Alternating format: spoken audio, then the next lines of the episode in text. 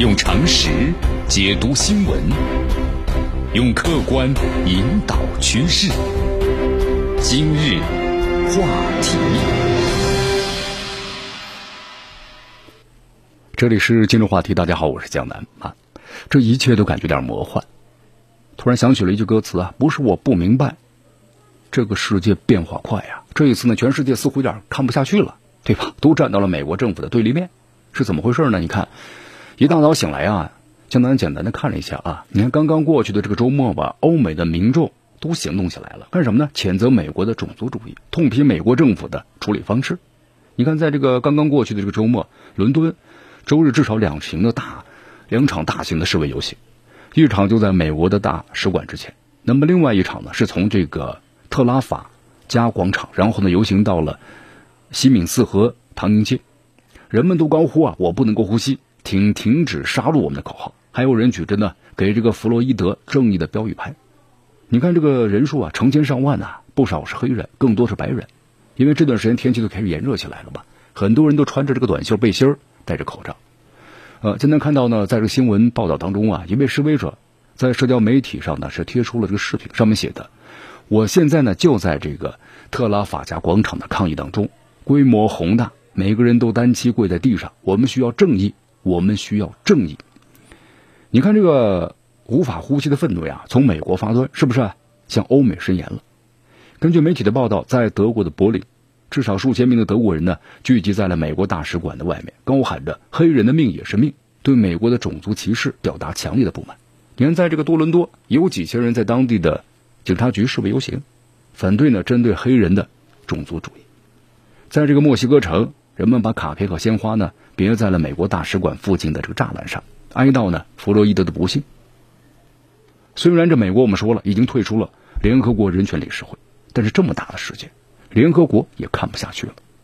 联合国人事高级专员米歇尔·巴切莱特痛批种族歧视在美国呢根深蒂固，这美国必须采取严肃的行动，阻止更多的黑人呢死于警察之手，还有就是种族的歧视。再来看这个非洲联盟啊，非洲联盟呢更是发表了一份罕见的措辞非常强的声明。声明当中，非盟的委员会主席法基强烈谴责美国警察对弗洛伊德的谋杀，向弗洛伊德的家人表示的深切的哀悼。请注意，非盟的这个发言是谋杀。咱们再来听听这个美国就是老对手们的评价。你看，俄罗斯外交部是这么说的：美国人权系统问题积累已久了。俄方呢是敦促美国要履行其国际社会的职责，尊重人权，妥善的处理案件。伊朗的外长扎里夫呢发推特说了，有些人是不把这个非洲裔的命当命的，国际社会呢早该对这样的种族歧视宣战了。那么现在是时候在全球发起呢反种族歧视的战争了。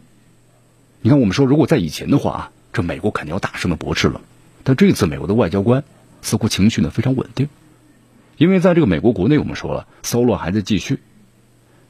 这美国人在刚刚过去这个周末，是度过了半个世纪以来最暴力的一个周末，是吧？你看，为了制制止呢这种的愈演愈烈的打砸抢烧，一个又一个的美国大城市，亚特兰大、芝加哥、丹佛、洛杉矶、旧金山、西雅图等等，那不得不实行宵禁了。我们说了，这可能是进入二十一世纪之后呀，美国本土最大规模的宵禁，不是因为疫情，而是因为呢种族的骚乱。为了平息民众的愤怒，在不少的城市呢，一些美国警察开始呢，刚才我们在节目新闻当中也谈到了，单膝跪地和抗议的民众啊共同的祈祷。但是不断出现的暴力啊，让这个民众呢，那么出奇的愤怒。你看，在这个纽约有两辆警车，我们也看了视频了，冲向示威群众，一些人受伤，在社交网络上呢，引发了强烈的这个愤慨。但特朗普之后还发言说他们是警察的模范，你看，那么很让人意外啊，是不是？特朗普竟然呢这样的去说话，还为他们点赞。以特朗普丰富的社交媒体经验，他肯定是看了这个视频了。但他这样的表态，以及包括之前呢，他说了抢抢掠就是开枪就要开枪这样的言论，让美国人大呼真看不懂总统的脑回路，以至于呢还有这个情绪很激烈的网友啊贴出了特朗普的漫画，就是跪杀黑人弗洛伊德的不是警察这个白人肖万。而是呢，警察特朗普。所以说，过去的这一周啊，一切呢似乎突如其来，让人感觉是不是有点眼花缭乱的感觉呢？一切似乎又是那么的顺理成章，以至于全世界都看不下去了。怎么说呢？咱们来一点点的分析一下啊。你看这美国人的愤怒还要持续下去。你看有美国人是这么说的嘛？弗洛伊德之死就像那跪压在所有美国人，特别黑人脖子上那只膝盖，这个愤怒像火山一样爆发了。看到过美联社的一篇标题啊，是美国城市呢开始打扫，为下一个夜晚的动荡准备。美国军队啊也正在部署，更暴力的场景或许呢还未到来。昨天呢有一个网友留言说说这个事儿你无论如何也赖不到中国的头上了吧？但是马上有朋友回复说，如果中国把支付宝和微信支付普及到美国，那就不会有假钞，黑人就不会死，也不会有骚乱，所以是中国的错。这当然是讽刺了。我们说了。但是美国政客甩锅的功夫，咱们千万的别低估了啊！那么过去这周啊，世界有点颠倒了。